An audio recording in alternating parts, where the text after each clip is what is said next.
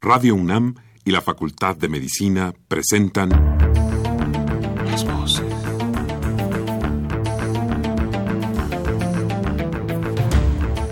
Voces. Las voces. Las voces. Voces. Las voces de la salud. Reflexión y análisis de las ciencias médicas. Acompáñenos.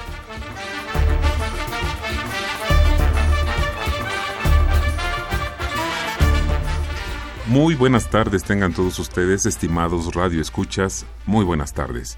La Facultad de Medicina de la Universidad Nacional Autónoma de México y Radio UNAM tienen el agrado de invitarlos a que nos acompañen en su programa Las Voces de la Salud. Soy Alejandro Godoy el día de hoy para hablar de trastornos de la memoria en el adulto mayor. Y para ello se encuentra con nosotros el día de hoy el doctor César Ruiz Parellón, de quien ya les voy a comentar eh, detalles en un momento. Como siempre, los queremos invitar a que se comuniquen con nosotros a través de nuestros teléfonos, el 55 36 89 89 con dos líneas, o al 01800 505 26 88 Lada sin costo. Voy a repetir, 55 36 89 89 con dos líneas, o el 01800 505 26 88. Vamos a iniciar nuestro programa escuchando entrevistas realizadas a estudiantes de la Facultad de Medicina relacionadas con el tema ¿Qué es el trastorno de la memoria en el adulto mayor? Adelante, por favor.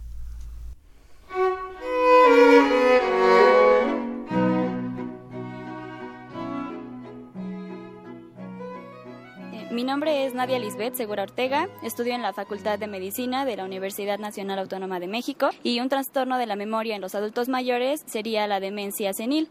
Esta pues se caracteriza porque las personas comienzan a perder eh, procesos cognitivos básicos como eh, los, los procesos que se van almacenando en nuestra memoria, los aprendizajes que tenemos y no solo esto, sino que también con el paso del tiempo se pierde la capacidad para aprender nuevos conocimientos. Y bueno, este es un trastorno muy frecuente en las personas de esta edad y se podrían llevar a cabo algunas actividades para reforzar o para minimizar el daño que se ocasiona a estas personas. Este, mi nombre es Mina de Ceres Sánchez Castellán, estudio en la Universidad Autónoma de México en la Facultad de Medicina. Eh, bueno, yo les voy a hablar un poquito sobre el deterioro cognitivo leve, que se trata más que nada de, de, eh, una pérdida de memoria eh, temporal. Esto quiere decir que puede ser debido al consumo del alcohol o, de, o también puede ser debido a un trastorno emocional temporal, o sea, no necesariamente eh, podemos hablar de demencia como tal. Soy Kevin Alexis Armenta López, estudio en la Universidad eh, Nacional Autónoma de México eh, los trastornos en los adultos mayores en cuanto a la memoria se pueden ver muchas veces cuando estas personas ya no diferencian entre el tiempo, ya no pueden diferenciar a las personas aún más cercanas y pueden llegar a perderse en lugares públicos por lo que necesitan tener cuidados de sus familiares, que no los dejen solos y necesitan este pues a hacer actividades que puedan ejercitar su memoria como leer el periódico, tener este relaciones sociales con amigos, actividades físicas, eh, entre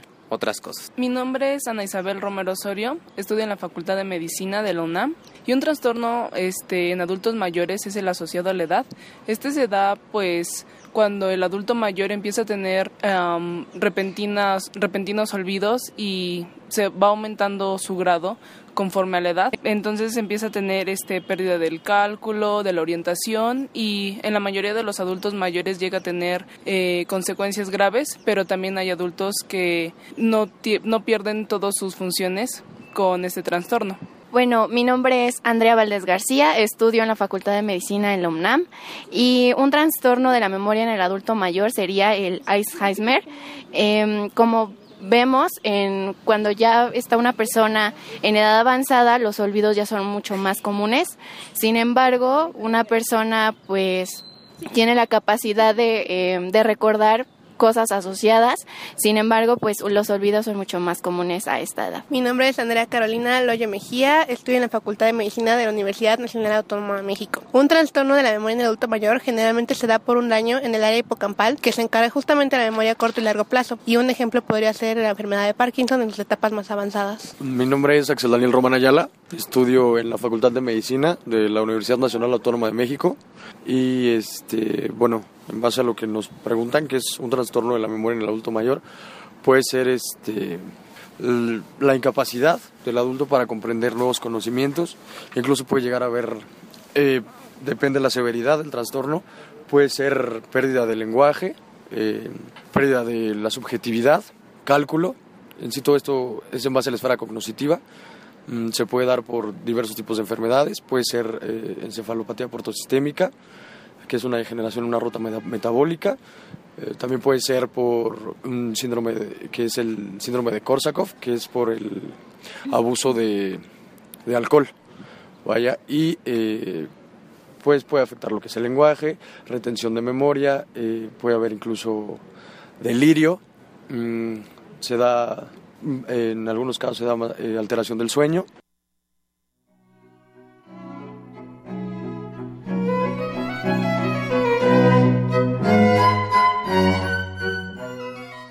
Estimados radioescuchas, les reiteramos la invitación a que haga el programa con nosotros, a que se comunique y nos dé su opinión, sus comentarios, sus preguntas.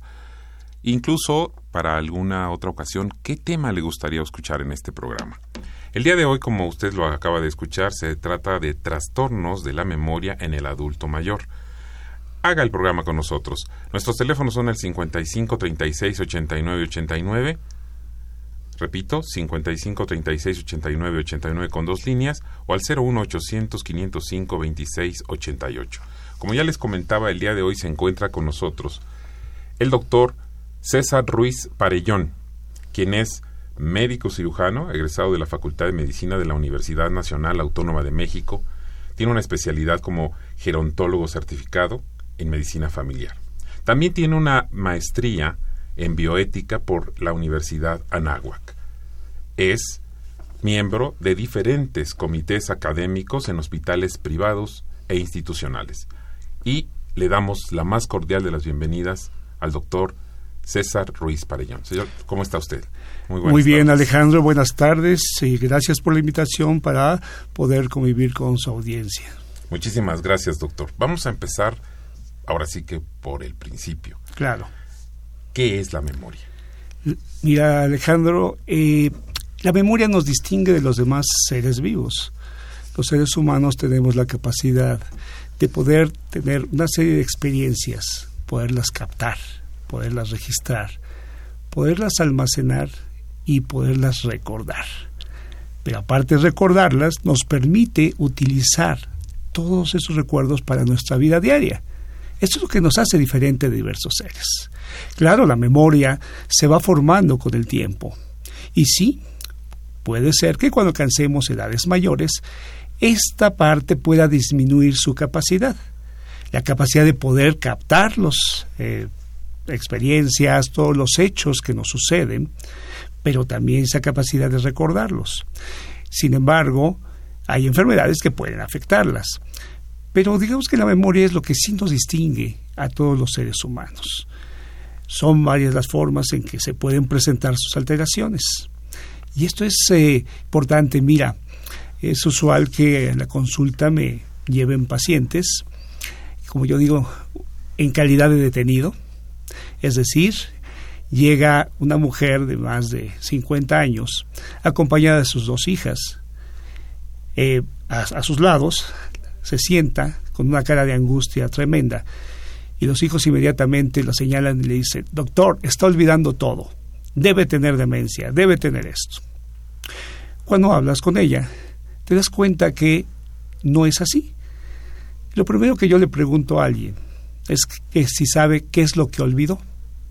Y esta parte es fundamental, porque la primera acusación es, doctor, mi mamá dejó las llaves de la casa en el congelador del refrigerador. Esto que puede ser impactante para muchas personas. Realmente lo que está hablando es una cuestión de distracción. Los seres humanos podemos hacer muchas cosas. El sexo femenino mucho más, decimos que son multitarea, pero cuando haces diversas cosas y no lo haces con la misma atención, vas a tener falla. En el caso de esta paciente, eso es lo que había pasado. Ella sí dejó las llaves ahí, sabía que eso había sucedido, sabía que había olvidado las llaves, pero tenía que tener la comida lista a una hora. Estaba preocupada porque iban a hacerle un procedimiento clínico leve a una de sus hijas. Entonces, tenía unas situaciones mentales que impedían la concentración total. Obviamente, cuando empezó a buscar las llaves no sabía dónde hasta que alguien las encontró ahí. Porque no era prioritario en ese momento, dadas sus condiciones, las circunstancias, no era una prioridad acordarse de ese detalle, porque tenía otras preocupaciones eh, primordiales. Exacto. Y esto es importante porque en la actualidad se relaciona, tienes problema de memoria, tienes Alzheimer. Esto no es así. Las fallas de memoria son parte y pueden ser parte de esa enfermedad. Pero fíjate que lo más común es que haya trastornos benignos de la memoria, es decir, retraso en este proceso de la memoria. ¿Cómo recordamos los seres humanos? Eso es algo importante que mencionar. Bueno, primero tenemos que tener los sentidos bien puestos. Es decir, yo puedo escuchar, ver, ¿sí? Tal vez puedo carecer del sentido de la vista, pero se puede agudizar bien mi sentido de la audición. Yo capturo esa experiencia, esa es procesada, registrada en mi cerebro y almacenada en ciertas áreas, de tal forma que yo pueda entonces tener la capacidad de tener ese recuerdo nuevamente conmigo. Ejemplos tan sencillos como si tú te vas de viaje y de repente vas con tus hijos y deciden alquilar bicicletas. Y tú dices, hace 40 años que no me subo una bicicleta. Sin embargo, sí aprendiste a andar en ella y lo vas a hacer inmediatamente, tambaleante en los primeros pedaleos y después ya lo podrás hacer normalmente. ¿Qué pasó? Esa parte automática, ¿qué sucedió?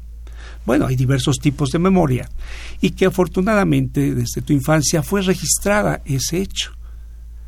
Buscaste rápidamente en tu cerebro ese recuerdo y vino a, a, la mente prácticamente y pudiste entonces ejercer esa actividad motora de pedalear y conducir con los manubrios hacia un destino porque se aprendió bien, de alguna forma se almacenó adecuadamente.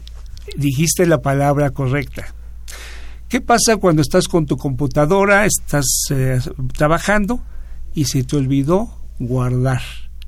Ponerle el botón que guarda ese documento. Zoom, se borró. Es lo mismo que pasa en muchas personas. Cuando esta memoria falla, todo el mundo te dirá, ya no me acuerdo de este artista. Te puede mencionar las películas que hizo, su aspecto. ¿Con, eh, qué, ¿Con qué otros artistas trabajó? Exactamente. Y hasta horas después lo recuerda. Esto puede ser angustiante en muchas personas porque inmediatamente lo relacionan con enfermedades terribles. Y debo decirte que muchas veces no es así. En la mayoría de los pacientes que tenemos en consulta, muchas veces sí son llevados por ese, generalmente por familiares porque más que nada al propio paciente se le dificulta decir que algo le está fallando, es decir, ya no recuerdo bien. Y eso lo mete en una incertidumbre muy desagradable, lo cual hace que retrase una atención. Y muchas veces las sorpresas son como estas. Paciente que fue llevado también porque eh, ya no recordaba absolutamente nada de lo que había hecho el día anterior, llevaba así dos semanas este es un hombre de 70 años, que cuando comenzamos a revisar encontramos unas cifras de tensión arterial sumamente altas. Lo que pasa es que era un hipertenso no declarado y que lamentablemente en los adultos mayores la presentación de otras enfermedades es muy atípica. Entonces tenía ya un problema de elevación de la presión arterial que no había sido detectado. En el momento que se corrigió, todo vuelve a la normalidad y él vuelve a recordar. Son situaciones muy constantes. Aquí quizás la dificultad es diferenciarlo, un trastorno benigno de la memoria, de un trastorno de la memoria que pertenece a otras enfermedades. La diferencia es enorme, porque la memoria solamente es la punta del iceberg. No y esto que me encantaría que la audiencia quedara claro, el que falle la memoria inmediata, ahorita hablaré de ella, no quiere decir que eso ya es indicativo de un deterioro mental y asociarlo con todas las enfermedades que sí existen y que pueden tener esa, eh, a la falla de memoria como parte de sus síntomas, sino usualmente hay algo más detrás de este problema. Esto hace entonces que no sea tan fácil, porque inclusive los pacientes retrasan mucho la atención médica. ¿Qué es lo primero que haces cuando te das cuenta que ya no estás recordando lo que antes era muy fácil para ti? Si tienes confianza con alguien, usualmente buscas a alguien y preguntas, o si no empiezas a buscar en tiendas o algo productos que digan que favorecen la memoria. Y ese es el primer punto. Lo empiezas a usar un tiempo, aparentemente te empieza a servir y a la semana y media ya no. Te entra la angustia, y más si tú estás en un trabajo en que tienes gente que te ve de cerca y que en un momento dado se fija en esas fallas. Tuve, recuerdo muy claro, a una este, paciente cajera de una farmacia y que de repente empieza a fallar en la cuenta. Imagínate la angustia que sufrió porque de eso dependía su trabajo. El dueño de la farmacia lo amenazó con correr. Y entonces dijo, lo que pasa es que tú tienes Alzheimer. Entonces imagínate una mujer cercana a los 60 años llegó asustadísima doctor, se olvida ya todo, no puedo hacer mi trabajo, ¿qué pasa? Cuando empezamos a evaluarla, lo que tenía otro tipo de problema, tenía un problema tiroideo, que estaba causando ese tipo de problema. Entonces, con esto te quiero decir que la memoria sí nos permite relacionarnos con los seres humanos, nos hace diferentes a otros seres vivos, pero cualquier afección de ella hace que nuestro actuar pueda ser diferente. Y esto es algo que tomar en cuenta es muy importante que las personas queden con esta idea que la memoria sí puede fallar y conforme avanza la edad sí puede haber retraso en esa memoria, Alejandro. Me resulta muy interesante lo que nos está comentando, doctor, y me hace pensar muchísimas cosas y de muchísimos ejemplos que convivimos constantemente con nuestros, nuestros seres queridos, con nuestros familiares, con nuestras amistades, con nuestros compañeros de trabajo. Me gustaría mucho si pudiera abundar un poquito sobre cómo son los mecanismos de la memoria, cuáles son, cómo funciona y cuáles serían las condiciones que habría que tener para un buen funcionamiento de la memoria. Bien, evidentemente, eh, como dijimos al principio, los sentidos son los que captan todo tipo de, desde imágenes, sonidos, percibimos con el tacto, todo eso en este momento se está registrando y te voy a poner un ejemplo. Lo primero que haces cuando ves a una persona, intentas tal vez reconocerla. ¿Qué sucede en tu cerebro? Tus ojos captan la imagen. Esa imagen es llevada por varias fibras nerviosas hasta la parte posterior del cerebro, en la parte occipital, y ahí empiezas a reconocer luz, intensidad, figura, ¿sí? Pero ya que tienes eso, ese estímulo pasa a otra parte del cerebro, que es en la parte parietal, parietotemporal, para la audiencia la parte lateral del cerebro, que tiene neuronas muy, muy específicas y especializadas. Y es ahí donde se empieza a configurar quién es tus rasgos y baja a otro sitio, hacia el área del hipocampo, y dice, hey, ¿conoces a esta persona? Si esa cara te es conocida, sí, es alguien que entrevisté hace dos meses, ¿sí? En ese momento haces toda la relación. Y entonces, ya que va esa respuesta, esa va a la parte frontal del cerebro. Y entonces tú ya puedes emitir una respuesta que puede ser agradable, que puede ser desagradable, tal vez solamente quieras saludarlo fríamente, o tal vez le des un gran abrazo. Esa emoción y tal está regulada en áreas del cerebro. Tu respuesta fue en base a todo eso que recordaste. Así es como recordamos las personas. El gran problema es que muchas veces, si ese proceso se interfiere, no vas a guardar el recuerdo. Y por ejemplo, es muy claro cuando te presentan a alguien y tú la puedes describir, pero no recuerdas su nombre, porque lo que primero te fijaste fue quién era, cómo venía vestido, y nos pasa siempre en reuniones cuando acudes a bodas, a eventos sociales, y te, dicen, te voy a presentar a mi cuñada. Y te dicen el nombre, Paula, por decir algo. Sí. Pero tú te fijaste que tenía dificultad para caminar, etcétera, y cuando te pregunta, oye, este, ¿recuerdas a ella? Dice, ¿Cómo se llamaba? No, no, no recuerdo, pero sí te digo cómo estaba vestida y lo que le estaba pasando. ¿Y dónde la conocí y de qué, y le de qué hablamos? toda la descripción, porque para eso requieres integridad de tu sistema nervioso en un área que es el mesencéfalo, que es una parte en donde está eh, una región que mantiene el estado de alerta. Es la atención, el que tú puedas enfocar y escucharme bien en este momento y seguir una conversación. Ahorita estás concentrado. Sin embargo, si te piden ahorita recordar, oye, ¿dónde dejaste las llaves? Vas a dudar y, y, puedes decir lo primero que se te ocurra, el auto, el cajón, y a lo mejor solamente la dejaste sobre el escritorio. ¿sí? Entonces, este es el proceso. Primero captamos por los sentidos. Viaja a través de la corteza cerebral hasta la parte posterior, donde está la, parte, la región occipital. Ahí se empieza a formar la imagen, los rasgos de una persona, y luego viene la parte de codificación e interpretación. Esa está dada en otra parte del cerebro, que es muy importante, se llama hipocampo, escuché que en una de las viñetas lo mencionaban, y esa es la parte que muchas veces en enfermedades sí importantes como Alzheimer, Parkinson, sí se afecta. Entonces, por eso es que ellos pueden recordar cosas de mucho tiempo atrás, pero no cosas inmediatas. Eso ya te habla de una cuestión de enfermedad. Ahora, ¿cómo tener una, una buena memoria? Bien, mira, eso es algo muy importante. Las eh, funciones mentales superiores hay que seguirlas ejerciendo. ¿Cuáles son esas? Memoria inmediata, memoria retrógrada, eh, percepción visoespacial, eh, orientación, juicio crítico. Esto lo haces diariamente. El problema es cuando dejas de hacer muchas actividades. Ejemplo clásico cuando alguien se jubila y dice, yo ya voy a descansar. Ya no quiero saber de actividades de este tipo, de computadoras, de nada. Eso es un riesgo muy importante porque el cerebro es como un músculo. Si no lo ejercitas, no funciona. Recordar que el cerebro se alimenta de dos cosas nada más, oxígeno y azúcar, en el caso de la glucosa, y que aparte debe tener una buena irrigación para que esto funcione. Sin embargo, si tenemos enfermedades que nos afectan esta parte, pues evidentemente vamos a tener trastornos ahí. Entonces, ¿qué es lo que tienes que hacer? Seguir ejercitando.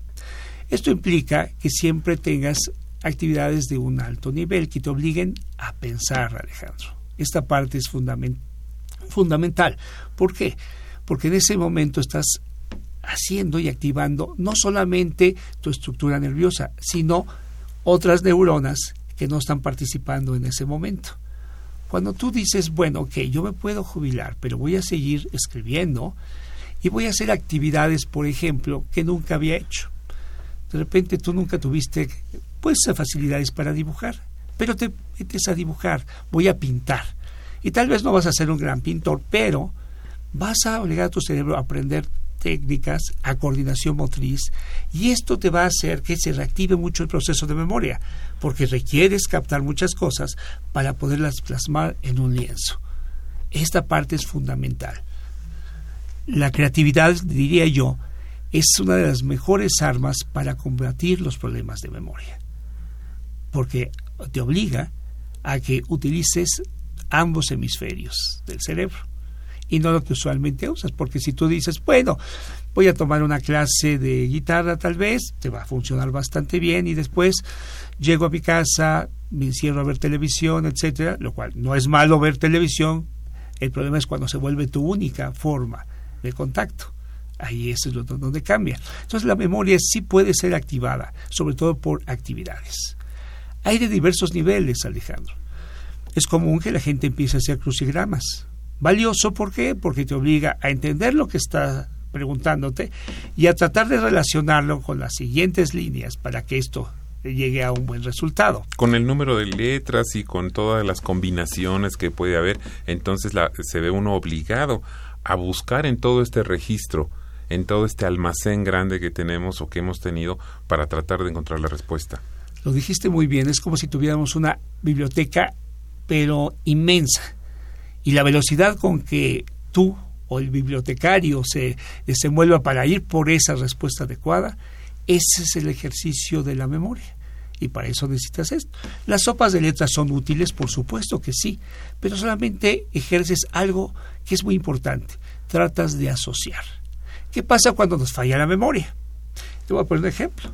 Hace tiempo un colega y yo tratamos de recordar el nombre de un líder africano que inclusive fue la portada de la revista Time en los años 70, su uniforme militar, etcétera. Podíamos sabíamos en qué eh, país africano fue dictador, qué hizo, etcétera. Ninguno de los dos nos acordábamos el nombre. ¿Qué hicimos? Empezamos a asociar, ah, estaba en Kenia, estaba así, estaba hasta que dijimos, ah, sí, mira, Idi Amin, ¿sí? Pero tuvimos que asociar. ¿Qué fue lo que hicimos ahí? Como ese recuerdo ya estaba, nuestras neuronas empezaron a buscarlo, pero nos faltaba relacionarlo. Como esta situación se retrasó, tuvimos que empezar a asociar recuerdo tras recuerdo. Utilizamos otros caminos que llegaron a otros sitios donde también se guarda la memoria, como son los ganglios basales, como son algunas partes del cerebelo, como es también el hipotálamo. Y pudimos hacer todo ese enlace para recordar el nombre y ahora sí, ese bibliotecario fue rápidamente y trajo el nombre. Pero eso es lo que hacemos. ¿Qué hacen los juegos de palabras, los crucigramas? Esa parte, asociar, para que esa corteza cerebral siga haciendo su función. Y eso es muy valioso para el ser humano. Asociar y ejercitar al mismo tiempo y con el ejercicio se fortalece este músculo bueno eh, déjeme ponerlo como un ejemplo cuando cuando hacemos cuando hacemos ejercicio fortalecemos a los músculos cuando hacemos estos ejercicios de asociación para lograr en, recordar algo específico o algo que nos, que nos llama la atención o que necesitamos traer, necesitamos hacer este ejercicio para fortalecer nuestro cerebro. Por supuesto. Y otra cosa fundamental, tú has aprendido muchas cosas en la vida. Cuando vas a aprender cosas nuevas, vas a jalar algunas cosas que aprendiste ese es el, punto clave para ello. Por eso, una parte fundamental para fortalecer la memoria es el aprendizaje. El nuevas experiencias y forzar el cerebro en cosas en las cuales no estabas habituado a hacer. Ejemplo, eh, que un día se te ocurre, bueno, voy a aprender ruso. ya va a decir, bueno, ¿por qué ruso? Es difícil, no está ligado al latín, te va, te va a costar mucho trabajo, es entender otra estructura gramatical, pero ese es un buen esfuerzo para tu cerebro. Créeme que vas a desarrollar, sí vas a perder neuronas con el tiempo, pero vas a hacer que otras se despierten y tomen esa función. Es algo que nos diferencia aún de los animales y se llama neuroplasticidad. Qué interesante. Vamos a intentar eh, hacer una, bueno, vamos a hacer una pausa y vamos a recordarles nuestros teléfonos a nuestros radioescuchas para que nos llamen, participen con nosotros, nos hagan sus comentarios, sus preguntas al 55 36 89 89 y al 01 800 505 26 88. Hacemos una pausa.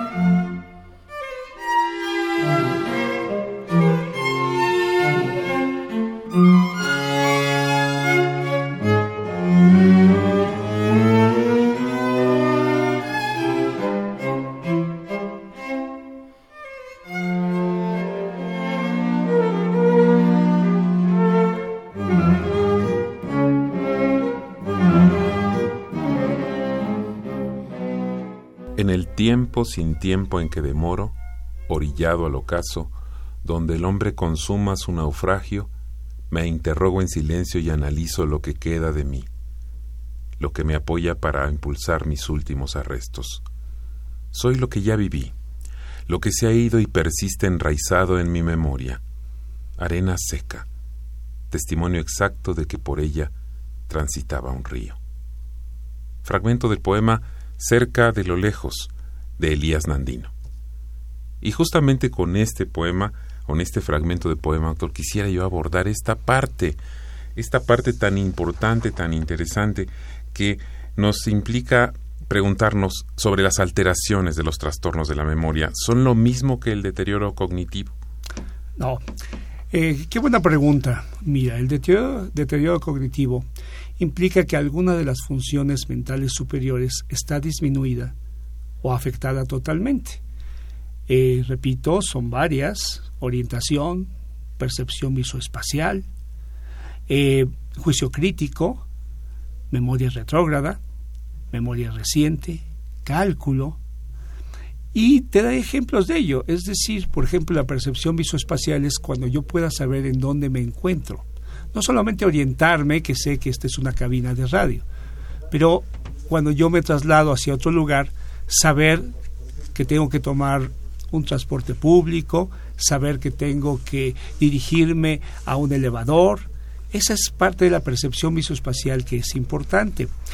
El cálculo evidentemente implica poder entender inclusive eh, transacciones monetarias como cuando yo voy a una tienda, pago y me deben dar el cambio correspondiente. Y la memoria retrógrada es cómo la utilizo porque esta tiene muchas acepciones. La parte semántica, la parte episódica, eh, que las cuales se, se convierten en qué? En nuestros recuerdos. La parte episódica es saber lo que hemos sido toda la vida. La parte semántica es la forma apropiada en que utilizo las palabras para poder responder ante cualquier pregunta o ante cualquier hecho o experiencia que obligue una respuesta de mi parte. Y las alteraciones de la memoria podemos dividirlas en algo muy sencillo. El trastorno benigno de la memoria y las alteraciones por enfermedad. El trastorno benigno de la memoria lo vamos a tener usualmente a partir de los 40, 50 años de edad. Va a variar en cada individuo. Por favor, nunca compararse con los demás. Es que a mí ya se me olvidó como mi amigo, es que a mi amigo le pasa esto y a mí ya no, no me... Exacto. No, no podemos compararnos. Nunca debemos hacerlo. Entonces, ¿qué características son del trastorno benigno de la memoria? Primero, uno, sabes que olvidaste.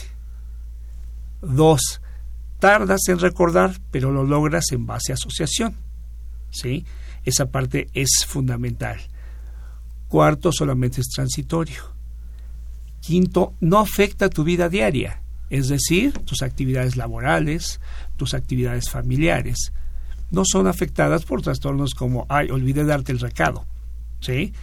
¿Por qué? Porque pensaste en 20 cosas y como no le diste la importancia de, que era fundamental, no lo registraste y no lo captaste. Entonces se borró.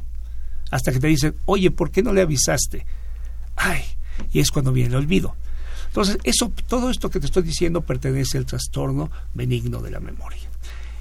En cambio, el trastorno de la memoria, que es afectado por enfermedades, generalmente se relaciona también a la imposibilidad de recordar, aún asociando, a que el ánimo interviene mucho en esto. Y aquí hago un paréntesis.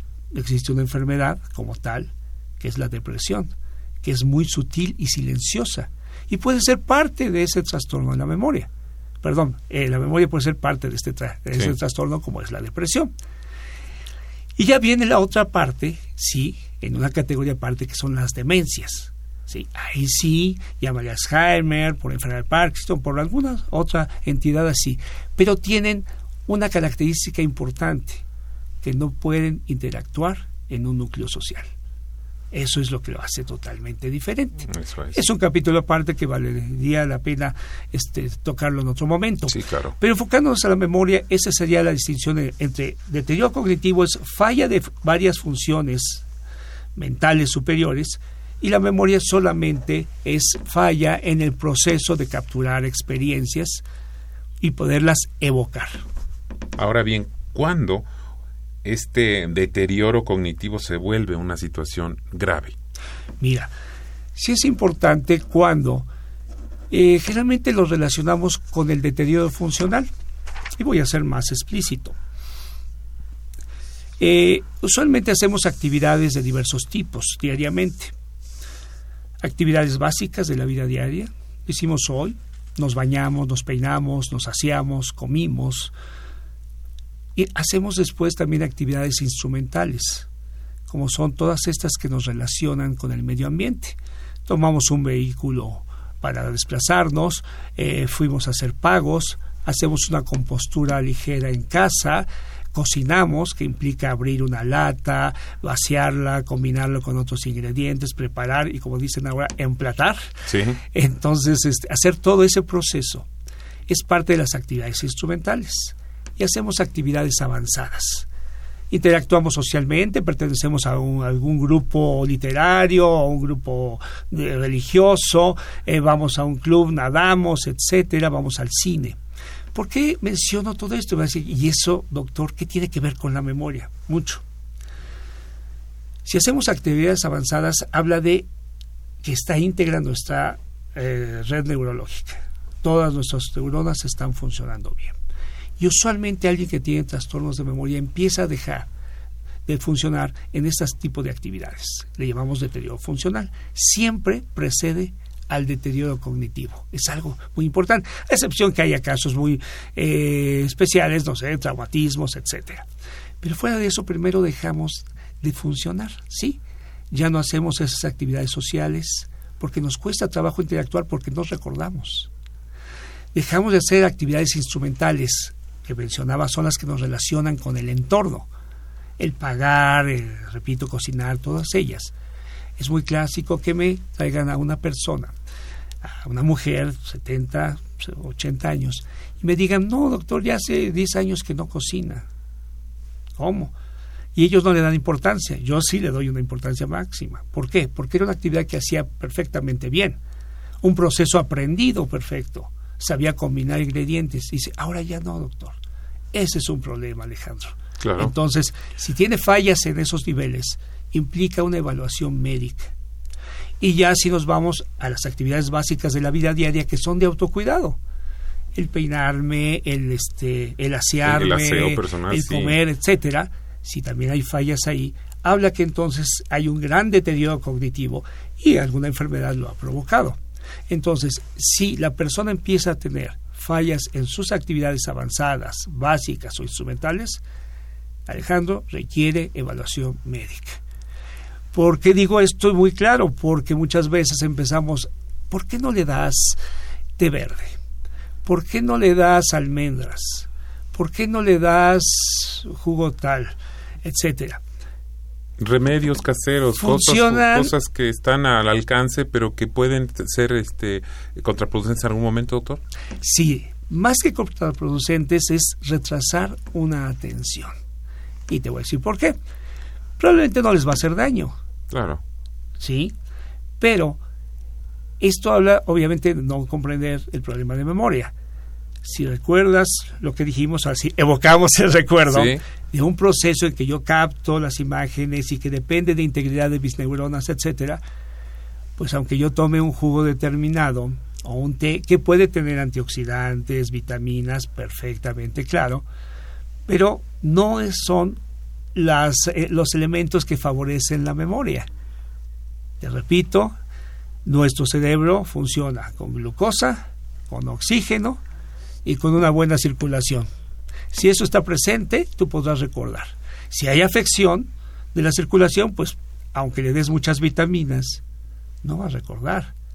Si lamentablemente tuvo un problema eh, este, de una baja de azúcar importante y dañó un área, pues evidentemente, aunque usemos té, eh, ginkgo biloba o cualquiera de esas cosas, no me va a funcionar. No digo que las almendras no tengan elementos útiles, por supuesto que sí. Esto y muchos otros alimentos. Pero cuando ves que muchas cosas se utilizan para algo, es que realmente no tienen una utilidad. Sirve muy bien lo que usted está comentando en este momento, que además resulta muy interesante pensar en que hay infinidad de pequeñas actividades que realizamos todos los días que parecieran no tener una relevancia porque las hacemos todos los días como algo común. Sin embargo, entendiendo todo este proceso complicado, muy complicado y maravilloso a la vez, podemos entender cuán importante es esto. Mire, doctor, nos están llegando ya algunas preguntas, eh, preguntas que han llegado al 55 36 89 89. Nos llama la señora Pérez.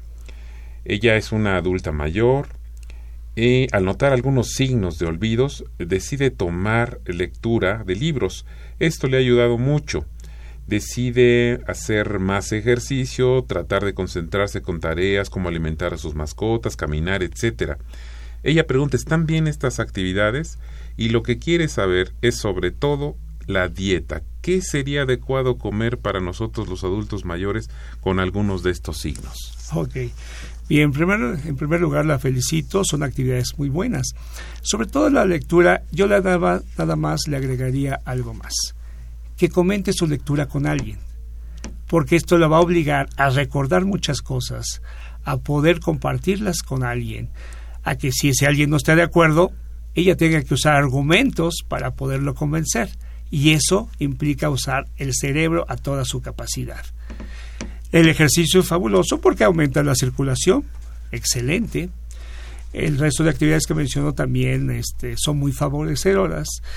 Y le diría, bueno, en cuanto a alimentación, ¿qué tendría que evitar a grosso modo? Porque recuerde que esto es individual.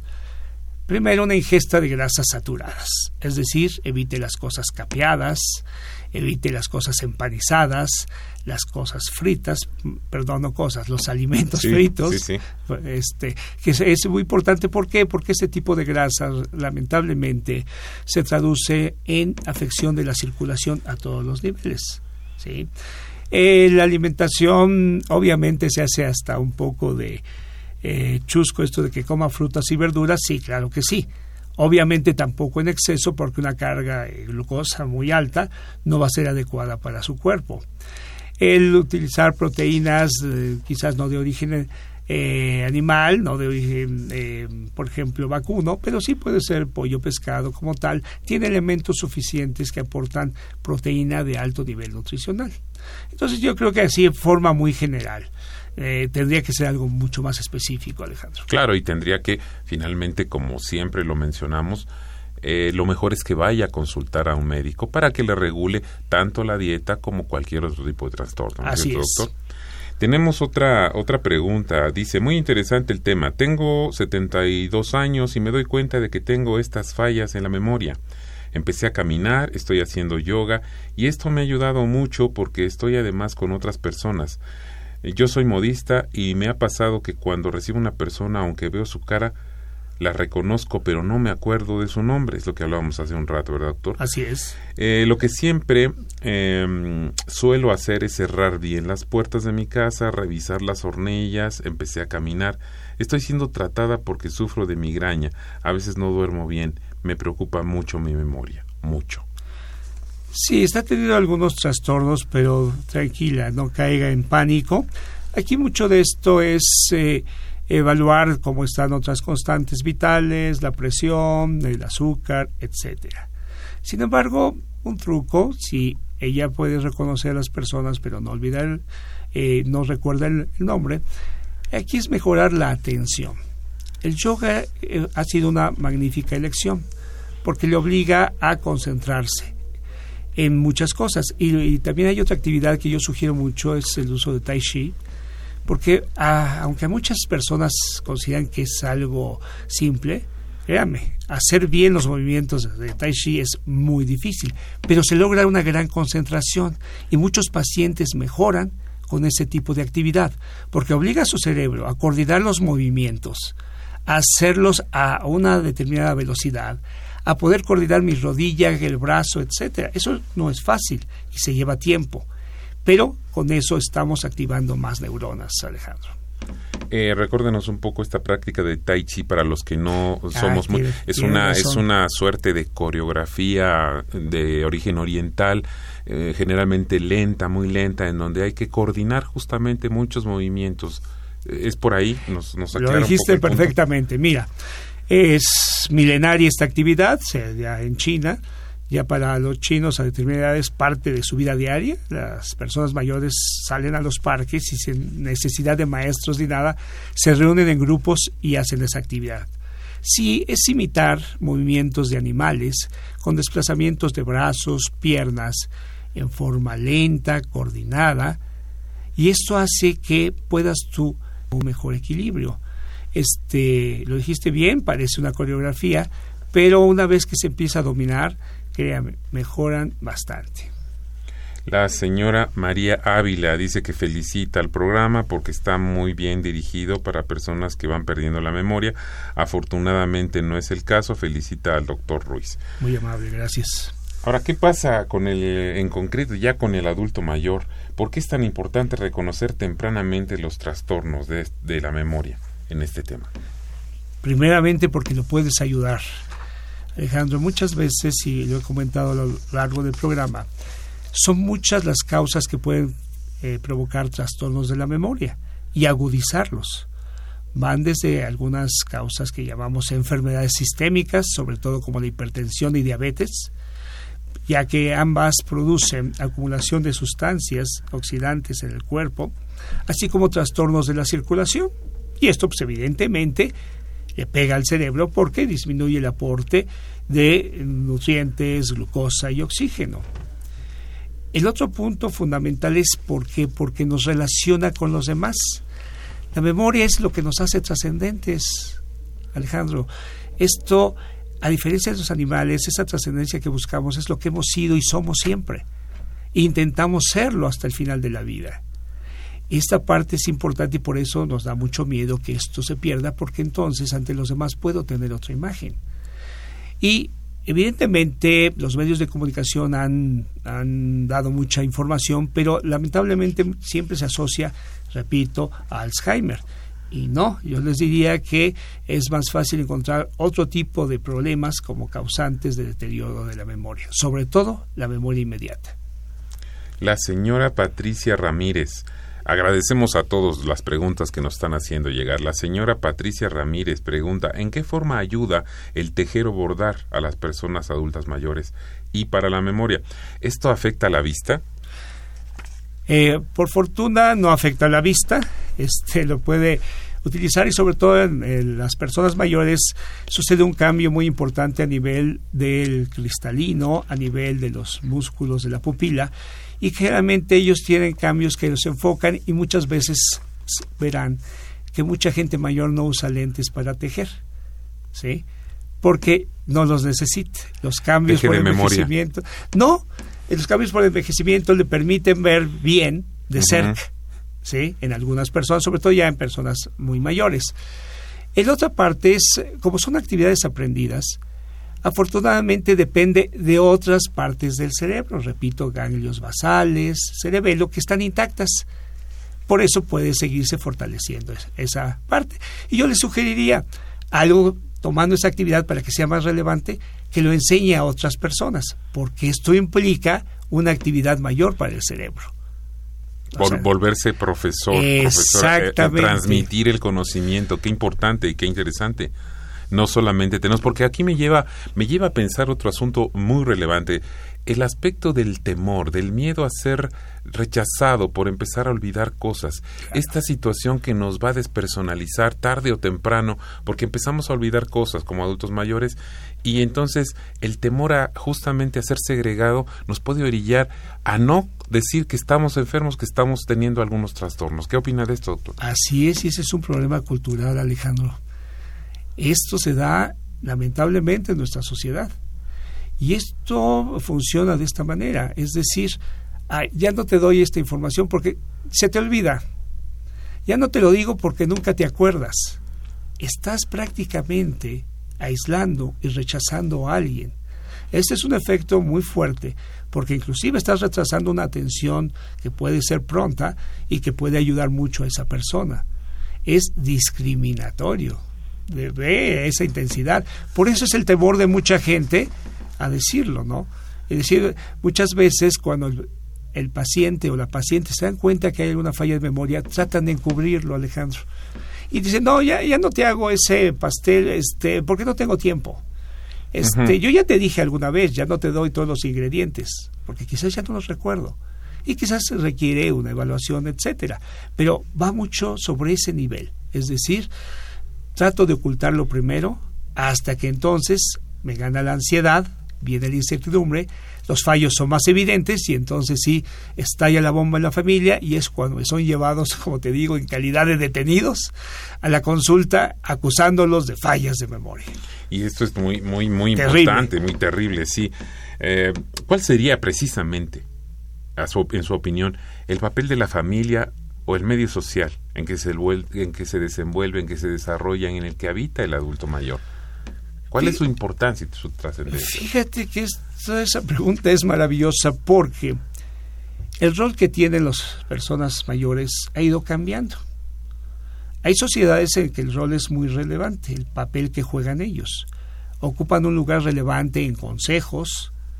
Eh, te puedo decir que unas sociedades más longevas se encuentra hacia el oriente, pero no hacia China y Japón, sino en Rusia en una parte en la cual eh, están aislados, pero su información, sus computadoras son la gente mayor. En esas áreas, gente que tiene 80, 90 años, que instruye a los demás cómo cultivar y cómo evitar los eh, peligros ante cambios eh, climatológicos, etcétera. Ahí son personas relevantes. Se les considera sus limitaciones, pero siguen estando con un ejercicio mental muy fuerte. Entonces, ¿qué hay que hacer con la familia? Primero, mantener ese rol. No irle quitando o utilizando al adulto mayor como el mensajero de la casa o como el que, bueno, lleva solamente a los nietos, los recoges, vienes, te desayunas, te sientas, te conecto a la televisión y adiós. Esa es la parte que hay que evitar. Debe seguir interactuando, debe seguir teniendo actividades, sobre todo actividades en que aprenda algo diferente. Muchos de ellos sí me dicen, ay doctor, ya no estoy para esas edades. Te puedo dar un ejemplo, existe aquí la Universidad del Adulto Mayor, con personal muy capacitado, con cursos excelentes, que los disfrutan de no solamente de una manera placentera, sino que es un conocimiento y una interactuación entre ellos y los profesores. Recomiendo mucho esa parte. Tenemos un comentario del licenciado Avilés, nos llama y dice que le gusta mucho el programa y si podríamos hablar eh, del perjuicio que ocasionan los fármacos para el cáncer, por favor. Bueno, es un tema que podríamos tratar quizás en un programa ya muy especializado. Eh, ya que dice que son soluciones agresivas. Es un paciente y bien nos habla de este tema que ojalá podamos tratar en otro programa dedicado específicamente a esto. Eh, doctor, ¿Qué hacer cuando estamos viendo que tenemos algún familiar, algún ser querido con este tipo de problemas? ¿A dónde? ¿A dónde debemos acudir? ¿Con quién acudir para, para pues, poder ser evaluados? Sí, requiere evaluarse por su médico. Claro, muchas veces eh, debemos reconocer que muchas veces eh, tenemos algunos eh, prejuicios, es decir, la respuesta ante trastornos de memoria puede ser, ay, pues es por su edad, ¿Qué esperaba esta edad? Eh, debo reconocerlo que eso no es la mejor actitud del mundo y que esto se debe evitar.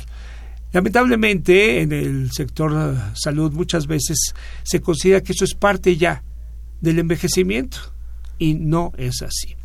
Si hay respuestas de ese tipo, aconsejaría buscar al geriatra, al gerontólogo, para una evaluación mayor.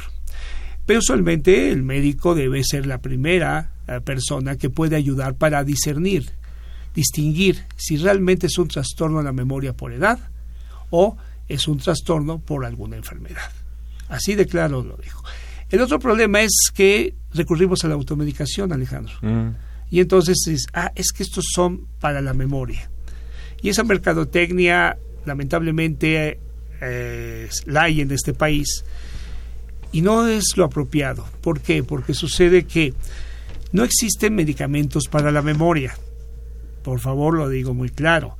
Lo que pasa es que los medicamentos que llegamos a utilizar favorecen otras circunstancias, tal vez una mejor circulación, tal vez una mejor oxigenación, sin decir que sean oxigenadores para ello, pero favorecer la circulación ayuda mucho ayudar a que los vasos se dilaten, en fin, hay medicamentos para eso, pero deben estar indicados, no que directamente eh, actúen favoreciendo la memoria.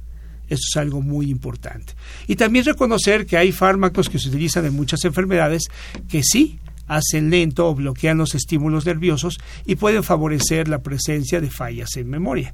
Son un sinnúmero de ellos, pero una buena evaluación por el médico tratante será lo adecuado, Alejandro.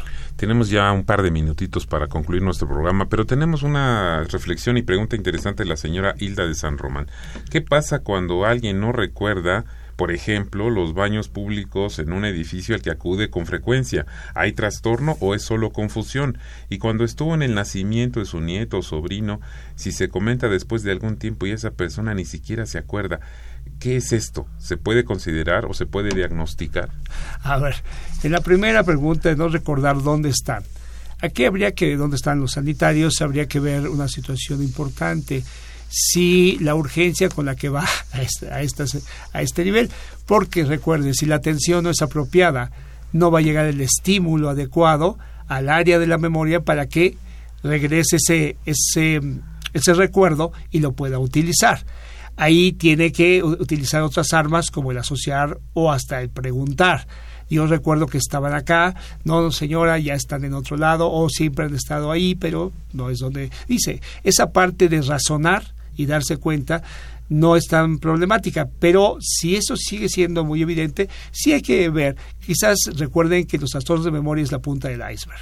Y la última, en recuerdos tan importantes, pasa mucho, rápido lo voy a decir, cuando a los pacientes les damos un diagnóstico. Se quedan con una sola palabra y lo demás no lo captan. Lo que pasó en ese recuerdo fue algo, fue lo, único que captaron y lo demás quedó anulado. Agradezco realmente la muy brillante, clara exposición del doctor César Ruiz Parellón en este programa y de esta forma vamos a dar eh, por terminado nuestro programa. Esta fue una coproducción de la Facultad de Medicina y Radio UNAM a nombre del doctor Germán Fajardo Dolci, director de la Facultad de Medicina, y de quienes hacemos posible este programa, en la producción y realización, la licenciada Leonora González Cueto Bencomo y la licenciada Erika Alamilla Santos. En los controles técnicos, Gerardo Zurrosa, y en el micrófono, Alejandro Godoy. Tengan ustedes muy buenas tardes. Radio UNAM y la Facultad de Medicina presentaron